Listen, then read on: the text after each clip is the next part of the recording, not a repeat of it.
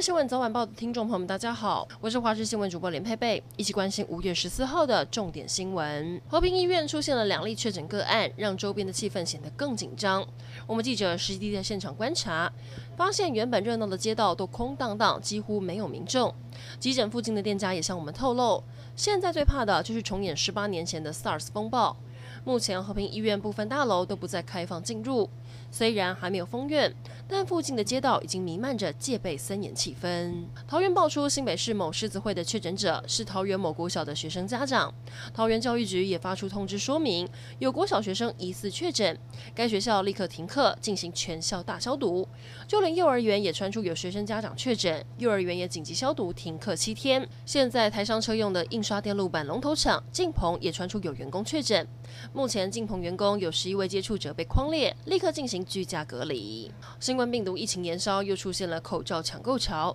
口罩国家队业者表示，从疫情警戒升级后，口罩的销售量成长了十倍。排队买口罩的民众一买就是两三盒，甚至有人一次抱走了两大箱四千片，把工厂原本一个星期的补货买光。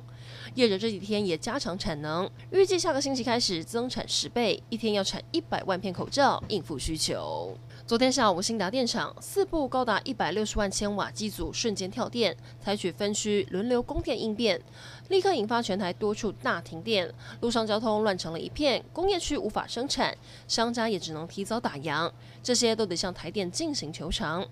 但这回大家可能非常惊讶，只是一个新达电厂故障，被转容量率还有百分之十点零一，却可以引发全台混乱，输配电的电网是否有问题？还要来关心水情，位在高雄的阿公店水库，今年四月中旬蓄水率还有百分之二十二，但现在只剩百分之五。根据推估，再不下雨，高雄阿公店水库的蓄水量只能再撑十天。听到消息之后，南水局也紧急出面，要大家别紧张，表示这是为了解决淤泥问题。从六月开始要进行为期三个月的空库防御。至于台中的地水库，目前蓄水率也只剩百分之二点七，水位距离最低的放水口只剩十五公尺。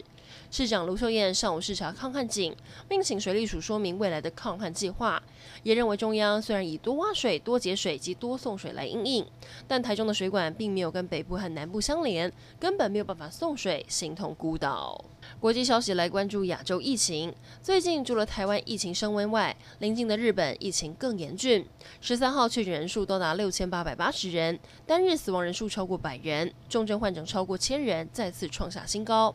疫情情不断升温，日本预计把冈山、广岛、北海道纳入紧急事态宣言，另外将新增熊本等三个地区纳入防止蔓延重点措施，扩大警戒范围。另一方面，泰国跟马来西亚疫情也不乐观，泰国还爆发了监狱内的群聚感染。